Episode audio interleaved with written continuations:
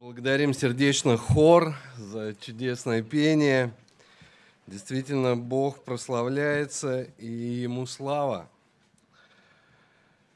Сегодня мы с вами продолжаем изучать послание апостола Павла к филиппийцам. И у нас э, первая глава с вами. Мы сегодня прочитаем очень интересный, как в принципе все и послание, текст, отрывок –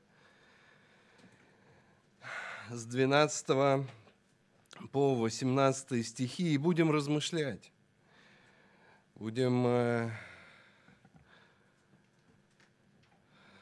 молиться о том, чтобы Бог показал вновь через это письмо, что, что нам необходимо сделать для нашей практической жизни с вами. Я прочитаю в переводе Кассиана этот отрывок – Первая глава филиппийцам с 12 по 18 стихи. «Я хочу, чтобы вы знали, братья, что обстоятельства мои послужили скорее к успеху Евангелия. Так что узы мои стали известны как узы во Христе, целой притории и всем прочим. И большинство братьев, узами моими утвердившись в Господе, смеют в большей мере, чем раньше, безбоязненно проповедовать Слово Божие. Некоторые, правда, по зависти и соперничеству, некоторые же с добрым расположением проповедуют Христа, одни из любви, зная, что я поставлен на защиту Евангелия, а другие из желания соперничать возвещают Христа нечисто – думая причинить мне скорбь в узах моих. Что же из этого? Разве то, что во всяком случае, будь то притворно, будь то искренне, Христос возвещается. И этому я радуюсь. Аминь. И как мы уже говорили, что это послание, послание радости, и, и даже в этом отрывке мы видим, несмотря ни на что, эти нотки радости. Но проповедь я свою назвал «На пути к успеху». И как мы с вами прочитали из этого отрывка, мы видим, что успех, он э, не приходит сам по себе.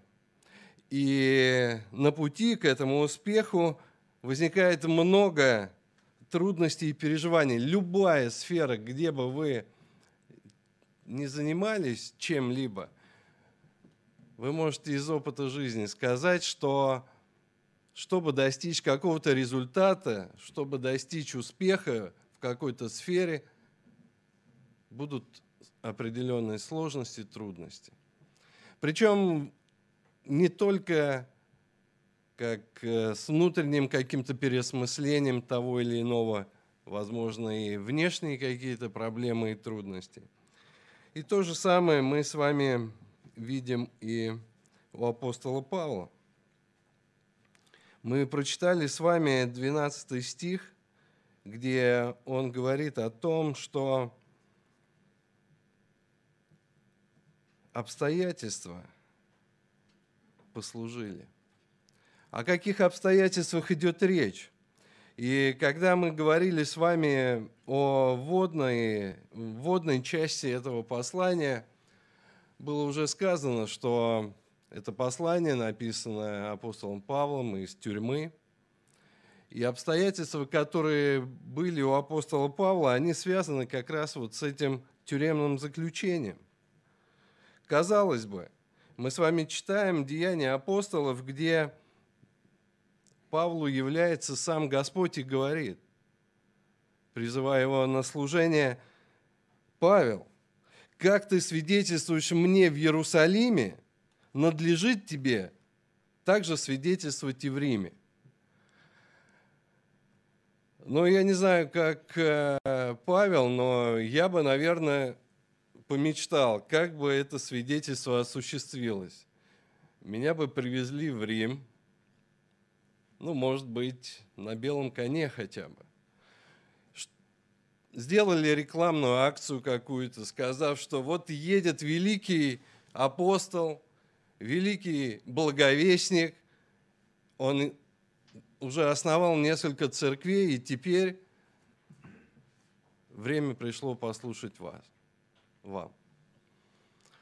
Но если вы помните Деяния святых апостолов, это с 21 по как раз до конца, до 28 главы, мы видим, как все это осуществилось. Мы видим, что один арест, пару лет в Кесарии ожидание суда, потом путешествие, потом кораблекрушение, шторм, и в итоге апостол Павел добирается до Рима. И что он на самом деле чувствовал, когда, когда все это происходило? Что он чувствовал, когда он оказался под стражей? Возможно, он, конечно же, переживал определенные тяжелый такой осадок.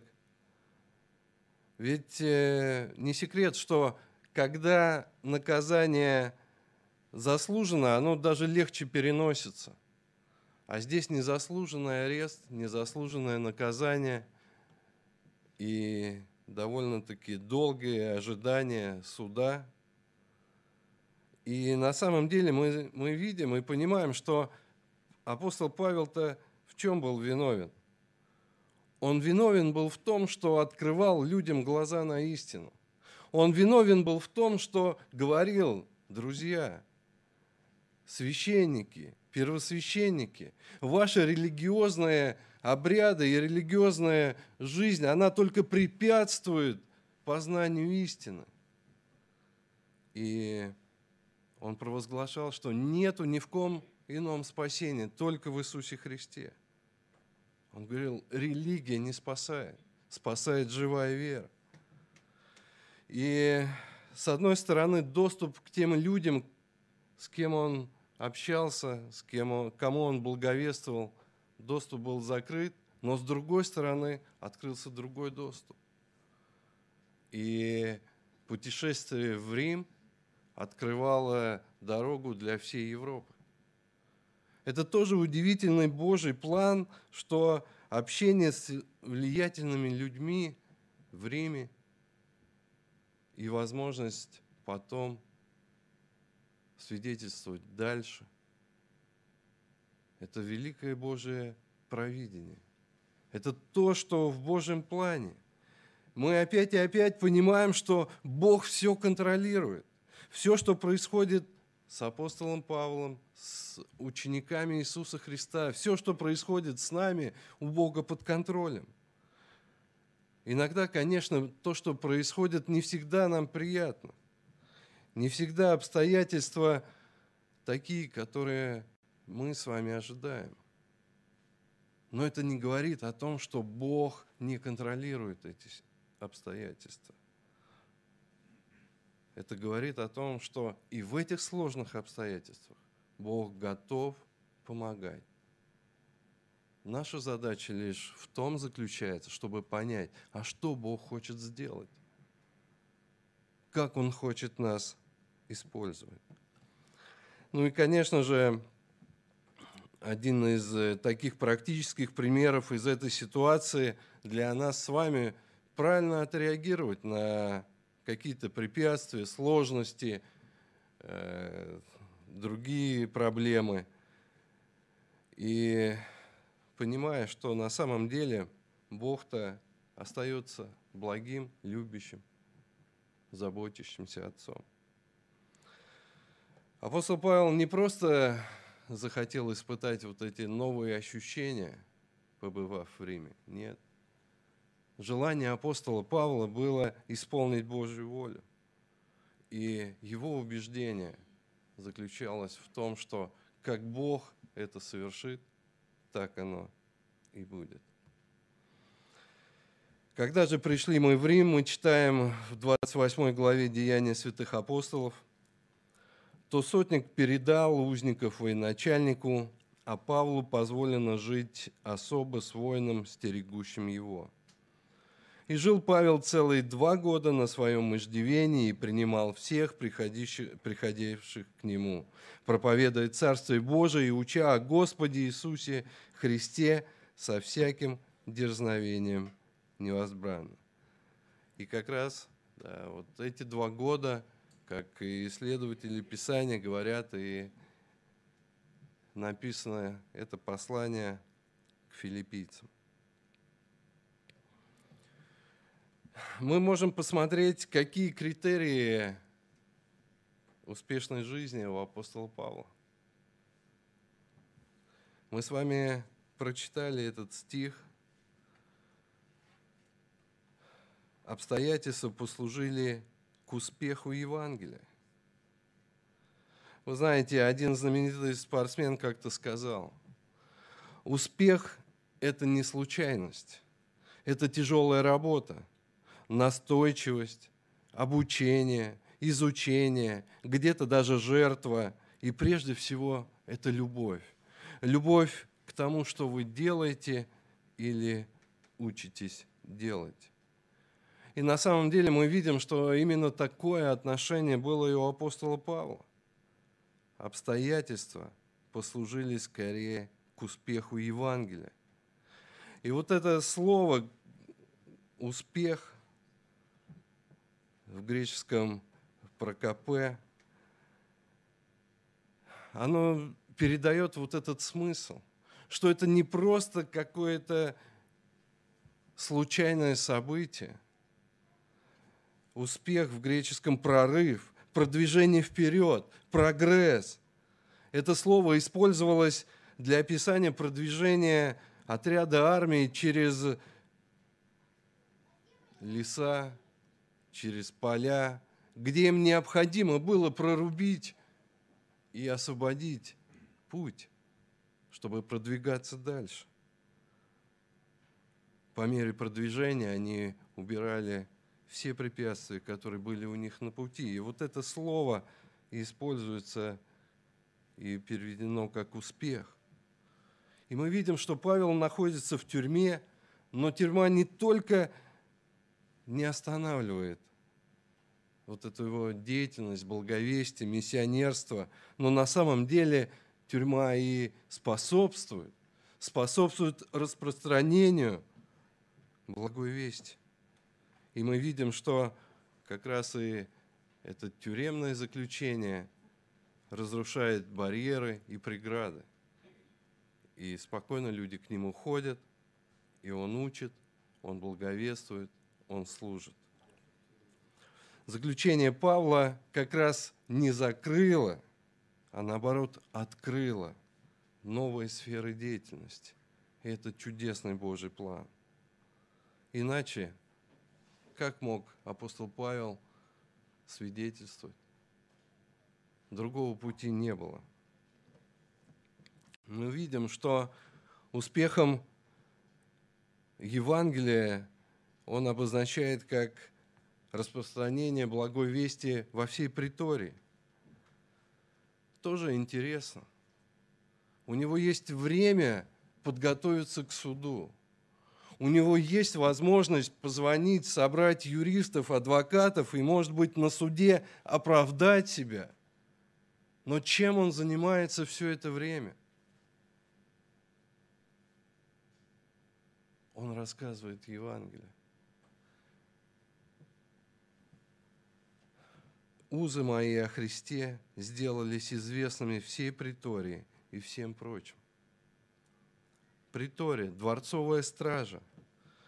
Это элитная, элитный отряд, который, может быть, если сравнивать с нашим временем, он может быть э, похож на отряд охраны президента.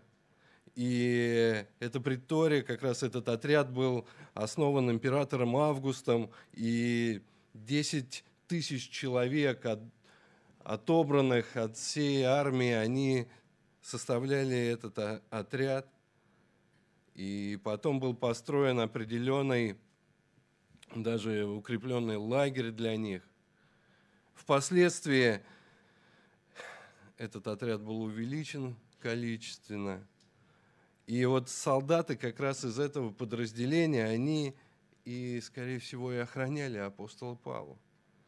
Они обычно охраняли тех узников, которые ждали суда Цезаря. Кто-то из исследователей говорит, что вот меняясь как раз охранник за охранником, они общались с апостолом Павлом. Кто-то посчитал, что ну, все 16 тысяч, там, 18 не, не смогли бы. Ну, возможно. Но, скорее всего, один охранник, пообщавшись с Павлом, он приходил к себе обратно в казарму и рассказывал. Он говорил, что вы знаете, кого мы охраняем. Это не разбойник. Это не коррупционер. Это человек, который рассказывает о каком-то Иисусе, который был мертв, потом воскрес, живой, и за это его хотят судить. И таким образом мы видим, что Евангелие распространяется во всей притории. Действительно, то, что происходило в служении апостола Павла, это было Божьим чудом. И то, что он вместо доказательства своей невиновности – рассказывает о Христе, еще еще раз показывает, что у него на первом месте. О каком успехе он больше всего переживает. Мы видим, что здесь есть и вторая причина, которая характеризует успех Евангелия, благой вести – мы прочитали с вами 14 стих. Большая часть из братьев в Господе, ободрившись узами моими, начали с большей смелостью, безбоязненно проповедовать Слово Божие. На самом деле пример, пример узников, пример тех, кто когда-то страдал за Христа, он влияет на поколения, которые идут следом. Есть история про то, что несколько выпускников э, одного колледжа поехали в миссионерское путешествие нести Евангелие индейцам одного племени. Они все были там убиты. Но на удивление всех преподавателей этого колледжа спустя несколько десятков лет многие молодые люди желали продолжить это служение. И ехали, ехали, несли Евангелие.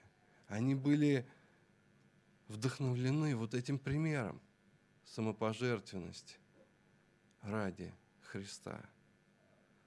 И на самом деле вот созерцание вот таких вот страданий, переживаний, где-то гонений в некоторых христианах как раз побуждает такую же ревность и решимость следовать за Господом, служить Ему. Но, как мы видим, апостол Павел не мечтал много о себе – он был реалистом. И, конечно же, он признает, что не все, которые видят его служение и понимают, они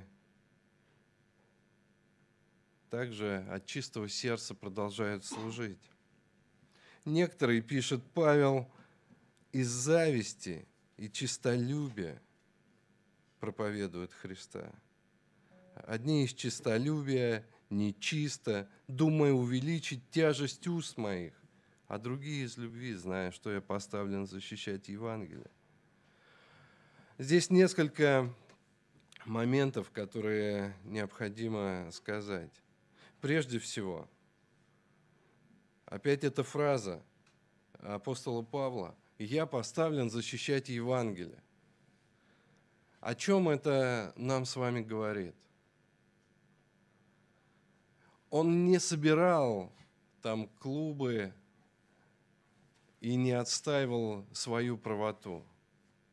Если вы помните Деяния апостолов, когда э, он уже приехал в Рим, он опять послал за иудеями, чтобы еще еще раз им напомнить, что Иисус пришел, они его отвергли, они его распяли, но он продолжает стучать в их сердце.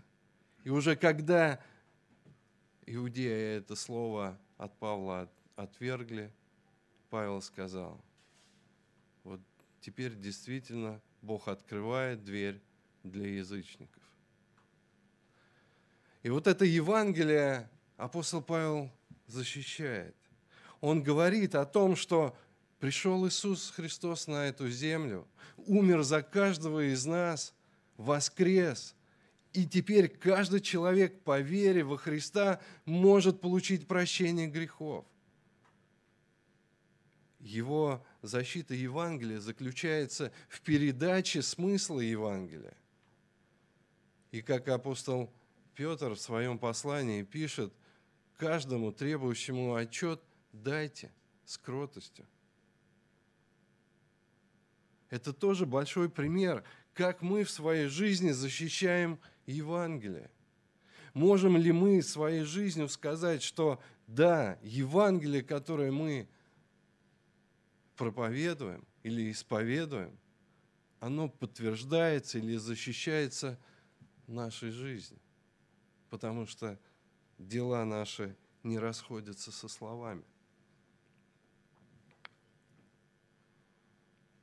Несколько моментов о тех э, проповедниках, про кого так апостол Павел написал.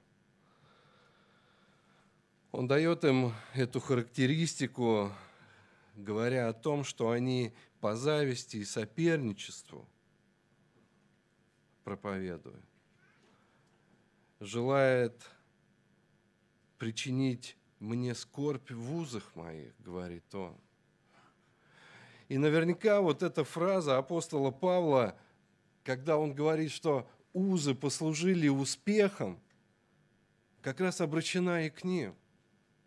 Друзья, как бы вы ни старались, говорит апостол Павел, причинить тяжесть в, уз, в узах моих, благая весть распространяется. Возможно, они говорили, вот посмотрите на апостола Павла. Все, закончилось его служение, он в тюрьме. Теперь мы выходим на авансцену, и мы теперь проповедники Евангелия. А апостол Павел прогневал Бога, и его, его арестовали. Таким образом они хотели принизить служение апостола Павла, возвысить себя, хотели славы для себя больше. Апостол Павел не говорит, что они не проповедовали Евангелие. Апостол Павел не называет их еретиками. Он просто замечает, что у этих людей неправильная мотивация. Что-то у них не так. Проповедуют они Христа, но почему? Что стоит во главе? Что у них в сердце? И Павел не просто обозначает этих людей. Дальше по тексту этого послания мы видим, что он увещевает филиппийцев, умоляя их, и он и до этого молился за них, чтобы они в единстве и действительно от чистого сердца продолжали служить, потому что он понимал, что может возникнуть эта проблема, вот это чистолюбие, зависть, соперничество – это то, что может причинить большой вред служению. Но есть те, кто из-за любви, у кого действительно правильная мотивация. Понимая, что Евангелие, которое проповедуется, оно необходимо людям. Поэтому братья растут и проповедуют Евангелие. Мы видим, что апостол Павел не расстраивается. Да, он, наверное, сожалеет, что есть такие люди, но понимая, что это не его служение, не его идея, а Божье служение, Божья идея, он говорит, и я этому радуюсь. Я радуюсь то, что Евангелие продолжает звучать. Что до того, спрашивает он. Главное, что они проповедуют Христа, притворно ли или искренне. Я и тому радуюсь, и буду радоваться, говорит апостол Павел. Это человек, который действительно понимает, в чем главный принцип. Евангелие распространяется, хоть и через таких людей, благодаря вот таким проповедникам, которые пытаются его сместить где-то, где-то показать себя выше. Ну и на самом деле, когда мы читаем об апостоле Павле, мы читаем всю вот эту ситуацию, всю эту историю, для меня лично пример апостола Павла понятен. Его мотивация, его главная задача стояла распространять Евангелие. Центр его устремлений был распространить Евангелие. На самом деле мы, сравнивая себя, может быть, или перекладывая на себя вот эту ситуацию, мы можем сказать, как это к нам относится – мы не апостолы, мы не проповедники, мы не служители, мы обычные люди, верующие во Христа Иисуса. Но на самом деле я хочу, чтобы мы здесь увидели главный принцип. Ради чего мы с вами живем? Что должно быть во главе? Во главе должно быть, как сказал апостол Павел, обстоятельства послужили – большему распространению Евангелия.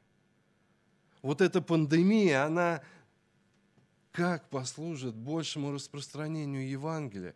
Потеря работы у меня, как она послужит распространению Евангелия? Как моя жизнь послужит большему распространению Евангелия? Я не говорю о том, что мы не должны заботиться о комфорте, о каких-то других устремлениях, наоборот. Я хочу сказать, что если мы с вами целеустремленны, если мы с вами посвящены какому-то делу, то пусть через это явится Евангелие. Я не могу сделать какое-то дело плохо, потому что Иначе это будет посрамление Евангелия.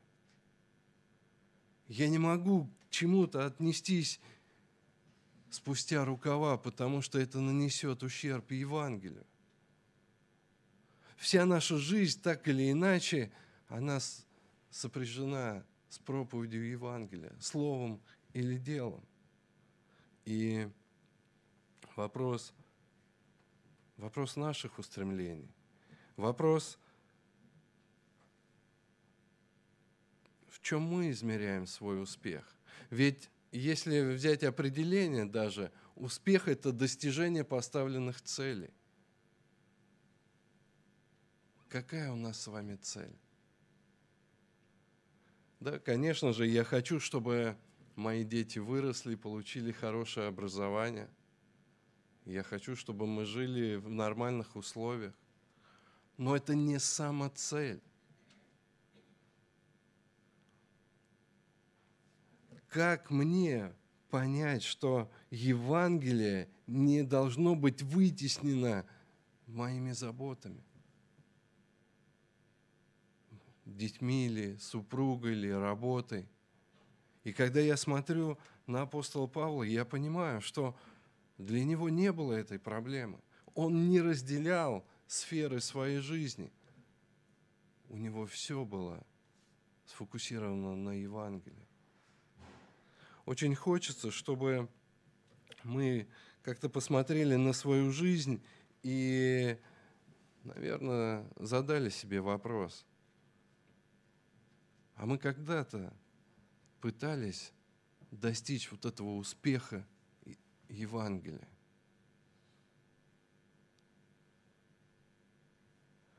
Мы с вами размышляли о том, какова была молитвенная жизнь апостола Павла. Это как раз перед этим отрывком.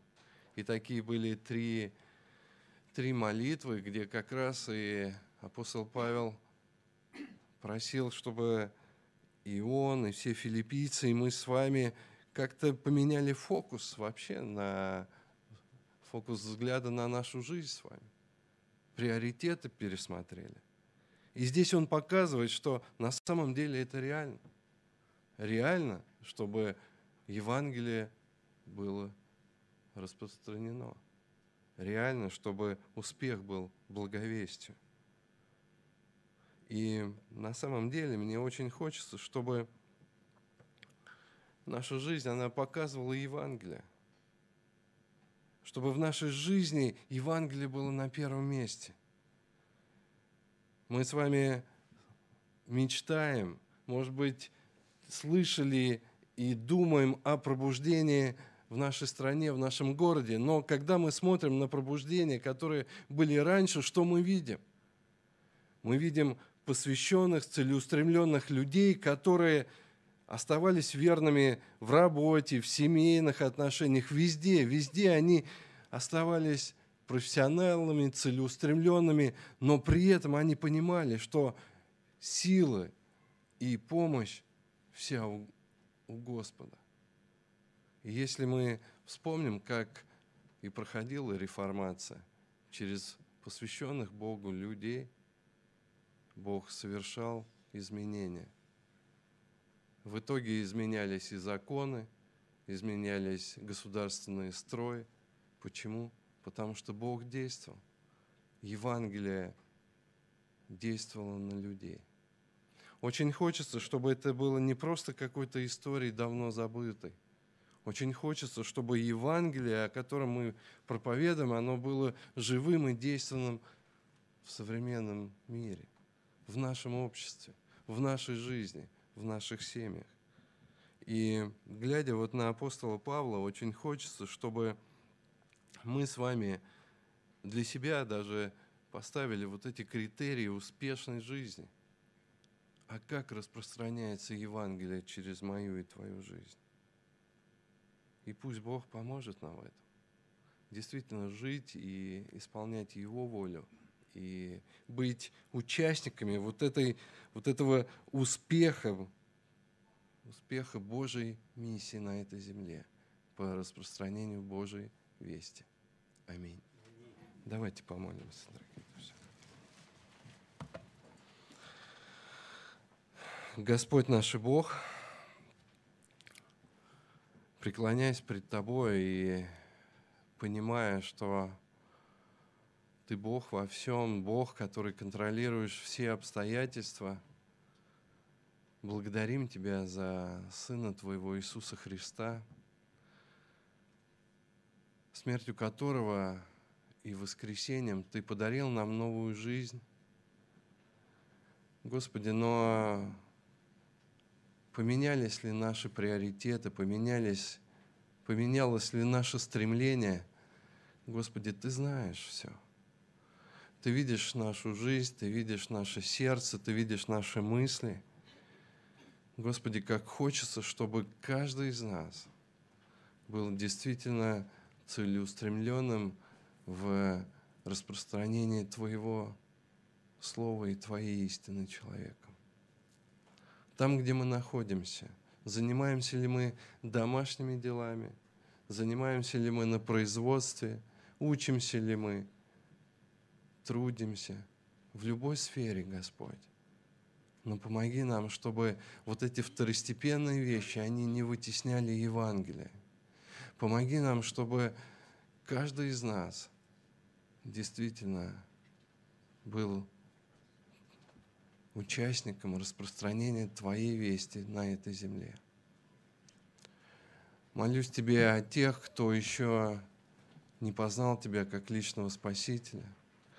Господи, Ты знаешь, к чему стремится тот или иной человек. Покажи действительно истинный путь, истинный путь в себе и дай силы покаяться и следовать за Тобой, Господь. Пусть жизнь каждого из нас, она будет э, благословением для города, в котором мы живем, чтобы и наши родные и близкие, которые еще не знают Тебя, видели в нас не критиков и каких-то сектантов, а людей любящих, несмотря ни на что. И пусть через это будет Тебе слава Богу нашему, Отцу, Сыну и Святому Духу. Аминь.